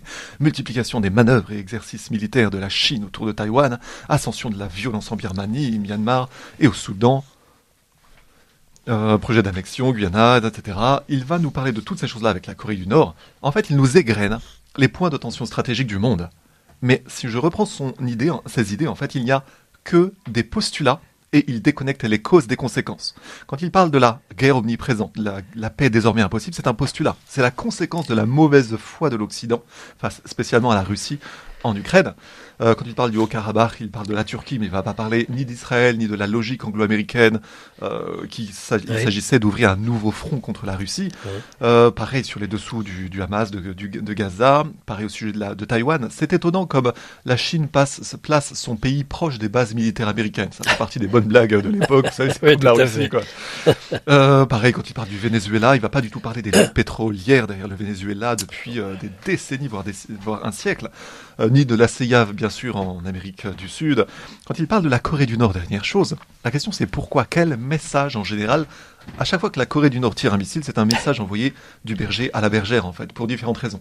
De cela, évidemment, il ne va pas nous dire grand-chose. Mmh. Quand après, il va nous parler de la reconfiguration de la mondialisation autour des blocs idéologiques, plutôt en réalité d'une opposition qui se structure face au nouvel ordre mondial. Ça, il ne va pas nous le dire, mais c'est vraiment ce qu'il n'évoque pas. Lui, il nous parle uniquement de, ce grand danger manichéen, alors qu'en réalité, voilà. Et quand il parle également de dernier point de tension, du dernier point de tension stratégique au Yémen, quand il parle du blocage du détroit de Bab el-Mandab, euh, là, il ne va pas nous non plus nous dire, nous parler des dessous de la guerre du Yémen, dès euh, l'après-guerre, dès l'après-seconde guerre mondiale d'ailleurs. Les enjeux ont toujours été les pétroles arabes, bien sûr, et une lutte d'influence entre les anglo-américains, et aussi une histoire de bassin géologique, l'arrière-bassin des pétroles saoudiens. Et qui a déclenché cette guerre au soutien de l'Arabie saoudite? Déjà ça, il ne va pas le dire, c'était bien sûr de l'époque Obama. Mais surtout, un grand sujet, ça serait le retournement de l'Arabie saoudite. Oui, euh, moi, ce que j'entends, c'est que vous faites en effet de cet or noir, de ce pétrole, un des pivots de vos réflexions. Or, qu'est-ce qu'on nous dit? Eh ben que les énergies fossiles, eh ben il va falloir s'en passer.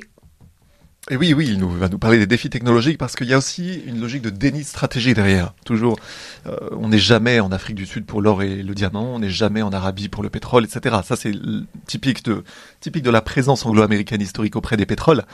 Euh, mais comme je disais, il y a vraiment un gros sujet, c'est le retournement récent de l'Arabie Saoudite comme du Pakistan d'ailleurs, deux, points, deux pays musulmans spéciaux qui ont été des bas arrières du terrorisme, qui récemment ont été en réalité retournés. Ça mériterait une émission entière, mais c'est un gros sujet.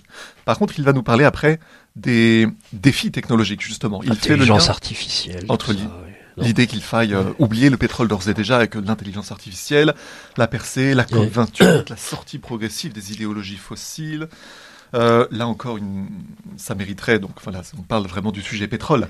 Il nous parle surtout de la, la compétition autour des matières premières, en fait, euh, et, des, et la transition écologique. En réalité, il y a des gros sous derrière de nouveau.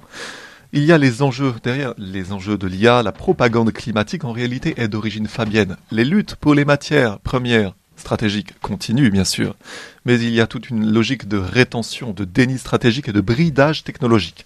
Et là, il faut bien comprendre les choses comme l'inquiétude d'un idéologue éludant la logique de contrôle des nations derrière ces deux sujets. On parle du pétrole, outre, euh, les preuves, les autres preuves, et surtout la transition écologique. Rappelez-vous de la phrase de Kissinger paraphrasée Contrôlez le pétrole et vous contrôlez les nations. Or, je vous dis que l'idéologie du réchauffisme climatique est en réalité le remplacement de ce contrôle historiquement voulu par les majors du pétrole américain, les grands monopoles anglo-américains du pétrole. Tout ça, ils ont remplacé ça par le climat. L'idée, c'est de nouveau que la haute finance veut bloquer, veut brider le développement des pays potentiellement émergents. C'est un néocolonialisme financier qui ne dit pas son nom, et dont l'Occident se retrouve complice à l'insu des Occidentaux. Mais je dis tout de même que les Occidentaux choisissent de ne pas savoir. On a vu récemment les, les 7 jours du Condor, un film à la fin duquel il y a une tirade très intéressante sur un analyste de la CIA qui dit en substance que oui, mais les gens les payent pour aller trouver du pétrole. Et en même temps, les gens sont bien heureux de fermer les yeux parce que nous leur procurons leur niveau de vie. Donc, de fait, nous sommes obligés, en tant que, quelque part, protecteurs du mode de vie américain, de sécuriser notre présence autour des pétroles. Ceci dit, cette, euh, cette rhétorique était dans le contexte du contrôle de la CIA à la fin des années 70, encore un autre sujet. Très bien. Euh, alors, Bavrez, euh, on, y, revient. Il, il, écrit Ces événements accélèrent la désoccidentalisation du monde et l'autonomie du Sud global, hein, ce qui rapproche des autocraties au nom de ce qui serait, selon lui, un ressentiment colonial. Ils ont aussi aggravé la crise des démocraties sous la pression de la guerre culturelle et du fanatisme et ose-t-il écrire encore une fois du fanatisme de l'identité Alors là, on a vraiment une phrase entière qui est une rhétorique d'intelligentsia totale, d'idéologue bontin qui se représente au-dessus de la mêlée. Euh, il fait un rapprochement anachronique en recyclant des éléments de langage antitsariste et décoloniaux pour les reprocher, sous-entendu, à la Russie, à la Chine, à leur attribuer, pour leur attribuer la responsabilité de la soi-disant crise de la démocratie pour parler ensuite d'une guerre culturelle et d'un fanatisme de l'identité. Donc il se demande bien, on se demande bien, dont on se demande bien ce qu'il vient faire là en fait. La rhétorique d'un idéologue qui mélange tout et son contraire, c'est une concrétion d'idées qui semblent savantes alors qu'elles sont ineptes pour ne pas dire foireuses. Donc je vais essayer de reprendre les idées là. On a l'idée d'une désoccidentalisation. En réalité, c'est la conséquence des abus anglo-américano-israéliens, du fardeau de l'homme blanc en réalité d'un trafic sur le patriotisme occidental qui a en réalité était trompé. Quand il parle également du Sud global, en réalité, c'est la revanche du sommet de Colombo en 76 contre Kissinger. La revanche qui s'appelle aujourd'hui les BRICS. Quand on parle des autocraties, alors déjà, est-ce qu'il sait seulement ce que ça veut dire? Dans le contexte de Tsaris, ça a tout à fait un autre sens qui est totalement dévoyé par un idéologue, mais ça serait encore un autre sujet. Quant au ressentiment colonial, Monsieur Bernard Lugan a bien parlé du fait que le réel, la réelle colonisation la réelle prédation financière internationaliste a commencé à la décolonisation, parce que les milieux financiers internationalistes l'ont voulu. Après eut lieu une véritable prédation. Donc, en fait, l'ancienne Afrique, notamment les, anciens pays colonisés, ne sont pas sortis. Et Pierre Péan, un auteur comme Pierre Péan, a mis quelque temps à le comprendre. Dans ses premiers livres, il est presque gauchiste et à la fin, il écrit justement sur la réalité de cette prédation dans l'Afrique des Grands Lacs. Donc, vous voyez comme les idéologues nous font perdre du temps.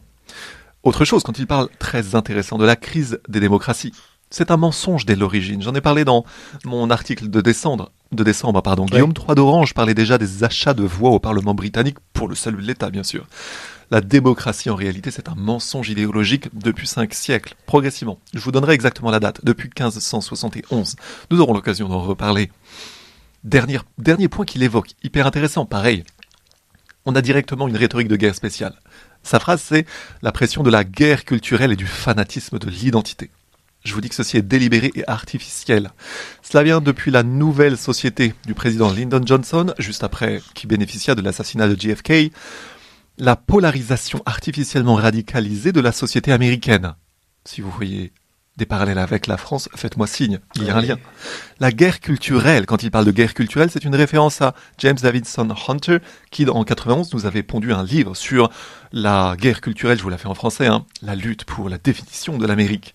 En réalité, ces guerres culturelles et euh, ces guerres culturelles désignent des débats profonds qui s'intensifient depuis les années 1960 au sein de la société américaine et qui concernent des enjeux moraux, pour le dire pudiquement. Ces débats sont marqués par une polarisation du public autour de positions immuables fondées sur des conceptions opposées de l'ordre moral et culturel, avec un dernier point, le lien avec la contre-culture. La contre-culture sur les, les campus des universités américaines, ça date, l'expression date de 69. Théodore Roszak la naissance d'une contre-culture avec d'autres auteurs par la suite, c'est de la sociologie, tout ça.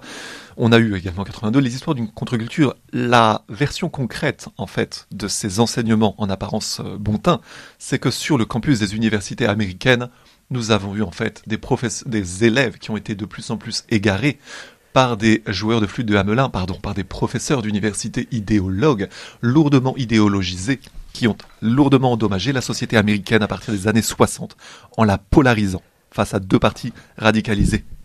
Bon, et alors maintenant, euh, justement, en parlant de contre-culture et autres, euh, on a le wokisme. Eh bien, c'est la suite exacte de tout ça, en fait. Mm. Il faut le comprendre depuis des décennies. 70 ans de subversion sociétale qui n'a jamais été réellement compris comme telle. En réalité, si, elle a été comprise, mais uniquement par des gens lucides et dont je me fais d'ailleurs l'héritier ici, mais le wokisme, on sous-estime l'aspect tout à fait artificiel et promu en sous-main du wokisme pour créer par un phénomène de contrôle réflexif une contre-réaction elle aussi excessive, une réaction au sens étymologique. Je vous donne un exemple. Vous pouvez trouver sur YouTube un exemple extraordinaire, c'est l'université d'Evergreen aux États-Unis. Or, je vous dis que c'est ce, cet aspect qu'on ne peut que juger excessif a en réalité un côté théâtral. Il y a une grande partie de mise en scène afin d'exploitation médiatique ensuite. Ça ne peut créer qu'une réaction radicale en face par simple bon sens, par décence commune ou par nécessité de survie. C'est peu compris aux États-Unis. Or, pour suivre vraiment c'est ce qui se passe aux États-Unis depuis quelque temps. En 2015, vous aviez des ratonnades de votants contre Trump, euh, pour Trump, pardon. Au pays du premier amendement de la liberté d'expression réelle, vous aviez des ratonnades contre des votants parce qu'ils votaient Trump.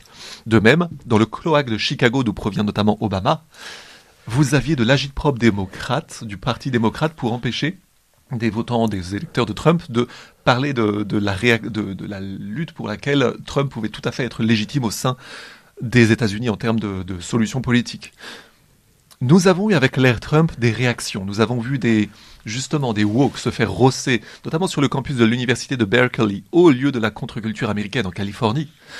On a eu des vétérans qui ont rossé des, euh, agitateurs woke et également des antifas. Mais nous avons eu l'affaire de Charlottesville à l'été 2017. Une autre mise en scène extraordinaire. Il faudrait une émission entière pour en parler. J'ai été sans doute le seul opérateur français à en parler, à réellement débriefer ce qu'il s'est passé là-bas. Mais le résultat, je vous dis que c'est une guerre spéciale pour la destruction de la société américaine. Sauf qu'il y a un espoir aux États-Unis les patriotes sont armés. Les patriotes américains savent que si les choses deviennent problématiques, ça va être rapide en réalité. La solution sera rapide. Par contre, en France, c'est autre chose. Alors là, en France, c'est autre chose. On va revenir euh, dans un instant. Euh, il nous reste le temps euh, de développer toujours cet article de, de Bavrez dans le dans le Figaro. Un auditeur nous dit Monsieur Buisson était anti-souverainiste et pour enfoncer le clou, il, a soutenu Monsieur Sarkozy, ce qui est cohérent, nous dit cet auditeur. Moi, j'ai une question qui, si je voulais être l'oreille de nombre de d'auditeurs, euh, à vous entendre, il y a quelque chose qui me dérangerait dans votre discours. Euh, je me dirais, mais c'est mais c'est pas possible. Ce côté artificiel, il nous ressort le coup du sentiment. Est-ce que euh, par rapport à des gens qui vivent, euh, on parlait aussi de, l'artificiel, de l'identité, par rapport à des gens qui vivent dans leur vie, dans leur chair, un certain nombre de de réalités qui sont pas c'est pas artificiel. Il y a des choses euh, sur le wokisme qui euh, ne sont pas artificielles. Et ça je pense que il y a plus d'un auditeur qui vous ferait cette objection. Mais justement le- tout l'intérêt euh, de ce type d'émission c'est de répondre aux objections des auditeurs. Alors je répondais moi-même à l'expression de Bavrez, le fanatisme de l'identité. Sous-entendant que euh, si vous avez, si vous êtes euh, conscient de votre identité, vous êtes nécessairement un vilain fanatique qui va bientôt le couteau, le couteau entre les dents, bientôt euh, reprendre le Reichstag ou que sais-je. C'est c'est ça. Et également, c'était aussi le l'affaire euh, l'affaire sensible derrière la soi-disant prise du Capitole. Je pourrais vous donner un, un exemple en ce moment en France où vous avez des séries télévisées qui sont tournées pour faire passer les vilains patriotes français pour des, des foufous anti-Trump. J'en Ah ai bon fait moi-même partie, je fais du cinéma. des foufous anti-Trump ou Euh, pro-Trump? pardon, des foufous, pro-Trump trop- oui pro-Trump, Bah évidemment, oui. dans, dans le sens, euh, oui, complètement, des foufous anti-démocratie, anti-démocratie, anti-parlementaire, dans une ambiance euh, 6 février 34. C'est ridicule, vraiment. Mais là, je vous avez eu ces échos comment? Vous avez su ça Je l'ai fait moi-même, Ouais. je fais du cinéma. J'ai moi-même Donc vous savez que- je peux vous dire que je pourrais vous en parler. Et alors vous jouez le rôle du méchant ou du gentil? Alors j'ai fait partie des, des méchants. Moi, je, je- dans mon trip, j'étais, euh, j'étais plus ou moins euh, j'étais l'agent observateur qui euh, vérifie que les agents les agents provocateurs font bien leur boulot. Mais moi, j'ai été mis en tant que évidemment vilain français parce qu'il y avait que des blancs, bien sûr, bien sûr dans cette affaire. C'est une série, ça s'appelle En place. Vous avez déjà eu une première saison. Il y a eu une première euh, saison dans laquelle vous avez un président noir qui est élu, évidemment, la méchante société raciste française qui proteste contre la mise en place de ce de ce président. Et on prend, euh, je vous spoiler, on prend l'Élysée. Mais c'est ridicule. On, on nous fait passer, on fait passer les blancs pour des débiles. Je peux vous dire que cette production est profondément raciste et que moi-même j'ai été inquiété pour racisme putatif parce que j'ai osé questionner ça. C'est encore plus drôle. Non, mais je suis, je suis taquin. Ah, non, très bien. Bah, c'est, euh, c'est, euh, c'est amusant en tout cas. On, on, on suivra cette affaire et, euh, quand ça quand ça sortira. Alors, Première saison déjà sortie. d'ailleurs, d'accord. Et donc on attend la, la seconde avec impatience. c'est la suite après le, la prise de l'Élysée. ça. Alors, euh, on revient à Bavrez. Il, euh, il écrit ces événements euh, bah, accélèrent la désoccidentalisation du monde et euh, l'autonomie euh, du Sud global, ce qui rapproche des autocrates au nom du ressentiment euh, colonial. Euh, il a aussi aggravé. Ah oui, bah oui, mais en fait, c'est pas compliqué. Je suis en train de confondre mes notes, c'est-à-dire que je suis particulièrement fatigué aujourd'hui. En effet, excusez-moi. J'en reviens à ma question, justement, euh, des écrits de Bavrez. Alors, il écrit L'année 2024 s'ouvre sous le signe de, des risques sans précédent. Depuis euh, les années 30, l'Ukraine euh, est menacée de rupture face à la Russie qui a déployé plus de 42 000 hommes dans les territoires qu'elle occupe et qui a basculé en économie de guerre. Sa défaite déboucherait sur de nouvelles conquêtes. Ça, c'est ce qu'on, c'est le narratif euh, classique de la Russie en Europe. La poursuite de la guerre de Gaza est indissociable de l'isolement diplomatique croissant d'Israël et de la diffusion de la haine de l'Occident. L'élection présidentielle euh, à Taïwan verra sans nul doute une nouvelle poussée de fièvre de la Chine. La contagion de la violence se poursuivra sur tous les continents. Alors qu'est-ce qu'on peut faire comme commentaire? Euh, Il y a énormément de, sujets évi- et- évidemment abordés, mais une synthèse des commentaires qu'on pourrait faire, euh, Jean-Maxime Corneille. Alors en effet, pour rester dans les temps, je vais, je vais, euh, je vais juste euh, dire ce qu'il y a de plus intéressant ici. Euh, je reprends par contre juste un oubli sur Patrick Buisson. Bien sûr, il, a, il en a croqué premièrement auprès de Sarkozy. Il a été complice du globalement du viol de la souveraineté du peuple à l'occasion après le référendum. Et euh, et je- et j'estime qu'il a aussi dit des choses euh, qui étaient, on va dire, discutables pour d'autres raisons. Donc, sans revenir là-dessus, il était bon en effet de soulever ce point de la souveraineté. La destruction de la souveraineté française, il y a participé. C'est pour ça que je ne, je n'aurai pas trop d'excès de, de transport d'allégresse, euh, on va dire de transport idolâtre pour Buisson. Rapidement là sur ce que dit, sur ce que dit euh, Bavrez, je prends juste le point. L'idée, c'est globalement une rhétorique de la peur grâce au mensonge. Encore une fois, Ouais. signature mondialiste. Je prends juste un point quand il parle de- du fait que la défaite de l'Ukraine déboucherait sur de nouvelles conquêtes de la Russie en Europe. C'est faux. C'est complètement faux. Au contraire, la guerre est liée à autre chose. Cette logique du fait que la Russie serait né- nécessairement expansionnisme, on trafique sur l'ancienne peur légitime des, des tradis et des conservateurs face aux bolcheviks, alors que la Russie n'a rien à voir avec le bolchevisme. L'ancienne expertise française disait le contraire. La Russie euh, devenue bolchevique, c'était juste la Russie devenue la proie d'un syndicat organisé pour la destruction des nations. L'actuelle Russie, ce n'est pas ça. L'actuelle Russie fait face justement à ce même syndicat. Euh, je ne développe pas ce point. Lorsqu'il parle ensuite de la du lien entre l'isolement diplomatique croissant d'Israël et la diffusion de la haine de l'Occident, sujet dual. La question c'est pourquoi? Lorsqu'il parle uniquement de la haine de l'Occident, c'était un titre de Ziegler en 2008. Ziegler en tant que boomer hybride, à, la fois fonctionnaire internationaux, pareil, qui en croque sans payer d'impôts, mais tiers-mondiste a raison par certains égards. Ce qui, était surtout intéressant, c'était son L'Empire de la honte en 2005, lorsqu'il parlait du contrôle du tiers-monde et des pays émergents par la faim et par la dette. Mais là, en réalité, ce n'est pas à l'Occident qu'il faut le reprocher, c'est à la City et à Wall Street, c'est-à-dire un trafic sur les bonnes volontés de l'Occident et même sur un certain idéalisme colonial qui a en réalité été débordé par un néocolonialisme qui s'est servi de la colonisation pour ensuite mettre des pays entiers en coupe réglée, en virant les anciens colonisateurs justement parce que les colonisateurs étaient souvent contre cette finance, finance internationaliste. Ça, ça serait encore un autre sujet, mais l'histoire nécessite d'être remise à plat. Quand ensuite il parle de Taïwan et de la Chine, la poussée de fièvre de la Chine, pourquoi? Encore une fois, c'est l'inversion de la cause et des effets. Qu'est-ce que font les États-Unis en mer de Chine? Après, l'histoire de la mise en place du maoïsme serait très intéressante. La question de savoir pourquoi les armes qui étaient destinées à l'armée de Chiang Kai-shek ont été à l'époque jetées dans l'océan Indien par-dessus bord, le renseignement anglo-canadien s'était interrogé là-dessus. Là, ce sont des choses que nous n'interrogeons pas. Je pense surtout que on sous-estime la façon dont la corruption de la Chine impériale a été organisée dans plusieurs décennies auparavant. Mais par qui? La question c'est par qui? Toujours pareil, on a eu des logiques de finance internationaliste et de viol des nations et de promotion du communisme à l'époque. Mais en tout cas, lorsque Bavrez conclut avec la contagion de la violence qui se poursuivra sur tous les continents, nous avons ici une logique de vautour qui se repaît un peu d'un pessimiste dans une ambiance droitard. Pour moi, c'est le résultat de la façon dont la droite a été intoxiquée idéologiquement par le mondialisme. Oui, c'est pas exclu. Euh, il nous reste peu de temps euh, pour aborder encore plein de sujets. Au moins, ayons un, un mot sur l'économie. Il écrit l'économie mondiale restera plombée par l'éclatement de la mondialisation, la hausse des taux d'intérêt à long terme, le surendettement public et privé, la crise mondiale de l'immobilier, la stagnation de la productivité. Il dit à peu près tout ce qu'il dit sur le sujet. Alors il n'est pas très loquace en effet, alors que c'est la clé à la fois de l'affaiblissement de l'Occident et du néocolonialisme qui part de l'Occident, sans que les peuples occidentaux ne le sachent réellement, alors qu'ils le subissent eux aussi. Vous voyez par exemple l'exemple d'aéroport de Paris. C'est une vampirisation de l'État alors qu'on laisse l'État investir pour après récupérer ce dans quoi il a investi une fois que c'est devenu rentable. Euh, il parle donc, lorsqu'il parle de tout ça, encore une fois, il parle de l'éclatement de la mondialisation. En réalité, la mondialisation est un fait social. L'éclatement de la mondialisation ne veut rien dire. Par contre, l'éclatement d'une nouvelle ordre mondiale en tant qu'idéologie, ou bien du mondialisme de plus en plus contesté, ça, ça serait le sujet, par exemple. Quand il parle de la hausse des taux d'intérêt, pourquoi? Parce que privilégier, bien sûr, euh, les taux d'intérêt long terme, parce que privilégier la finance sur l'économie réelle, contrôle de la masse monétaire, l'attrition monétaire à la Rothschild, c'est un marqueur également lourd du mondialisme depuis trois siècles. Pareil, le surendettement public et privé. Pourquoi? Bah, crise de 2008, les banques et leurs euh, vampirisme léonin en réalité. Stagnation de la productivité comme si c'était le problème. La goinfrerie des actionnaires et la façon dont les banques étranglent les économies réelles, ça, ça serait davantage le sujet en fait.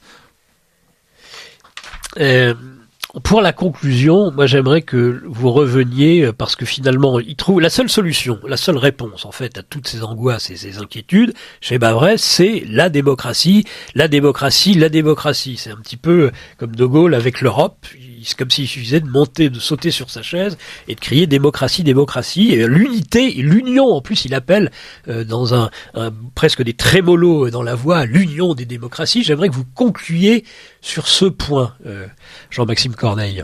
Alors, vraiment, c'est à partir de ce postulat des vendeurs de guerre, en fait, à partir du postulat des vendeurs de guerre, selon lequel il est nécessaire, vous voyez, vous voyez comme le monde est très méchant, tout le monde est opposé à l'Occident si gentil et à la gentille démocratie, donc il faut nécessairement une union. Vous savez, ça c'est une rhétorique de clergé, une rhétorique de clergé euh, vieille comme euh, euh, presque la décadence égyptienne en réalité. Vous savez, le reste du monde est méchant, donc restez avec votre clergé qui va être le seul à vous apporter réellement la bonne nourriture dont vous avez besoin. Mais encore une fois, il ne va pas parler de la faute de ce dévoiement de la démocratie. Nous sommes obligés de faire vite et de couper une partie, de trancher dans le vif dans cette analyse de texte parce qu'elle aurait mérité un peu plus de temps. Mais la question toujours pareille, le dévoiement de la démocratie, la faute à qui? Le contrôle des médias, le contrôle, la volonté de contrôle d'Internet, parce que justement Internet était en train de déborder les médias, euh, le contrôle global de la démocratie depuis la naissance de la démocratie. On l'a bien vu à l'occasion du Covid. C'est une tyrannie sans mur qui s'est déployée. Un mondialisme bien plus subtil que celui du bloc de l'Est, en fait. Et quand il parle de scrutin périlleux, la démocratie est en réalité une moquerie une moquerie, on va dire la raison pour la plèbe, mais en réalité une moquerie de la plèbe. Lorsqu'il parle de, Donald Trump euh, qui transformerait l'Amérique en démocrature, euh, lorsqu'il parle de lieu où l'extrême droite, lorsqu'il parle de Taïwan, euh, encore des enjeux internationaux, en réalité, il laisse de côté les véritables sujets. C'est que la démocrature, enfin, c'est une inversion. C'est encore plus que. C'est pour ça que ça a quelque chose de satanique en fait. C'est-à-dire qu'on va au-delà de la démocratie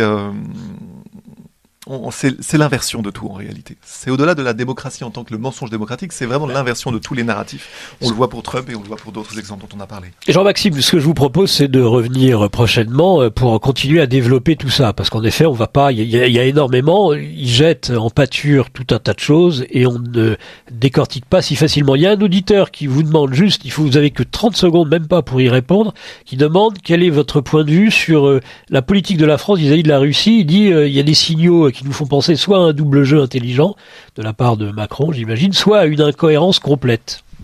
Avant tout l'incohérence, mais en fait c'est une cohérence d'un point de vue anglo-américano-israélienne. On ne comprend la cohérence que si on comprend que Macron est juste une créature, pour ne pas dire un pantin anglo-américano-israélien.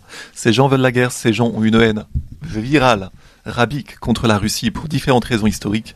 Il est bon de lire Solzhenitsyn, Deux siècles ensemble et Shafarevitch, la russophobie pour avoir cet arrière-plan. Et l'ancienne expertise française comprenait mieux ces choses-là que l'actuelle. En tout cas, de la part de Macron, je pense qu'il ne s'agit que d'un mensonge, mais d'un calcul politique en effet. Merci Jean-Maxime Corneille, euh, merci euh, à nos intervenants, euh, dont Arnaud Biegen, Biegen, on va dire. Biegen. Biegen. Ça veut dire se tordre en allemand. Voilà. Merci à Lara, merci à Jean-Loup qui amène encore des questions, mais c'est trop tard. Bon, eh ben écoutez, il ne nous reste plus qu'à vous souhaiter de joyeuses fêtes de fin d'année, et puis on se donne rendez-vous l'année prochaine pour les vœux de nouvelle année. Merci chers auditeurs de votre écoute et à très bientôt évidemment sur Radio Courtoisie.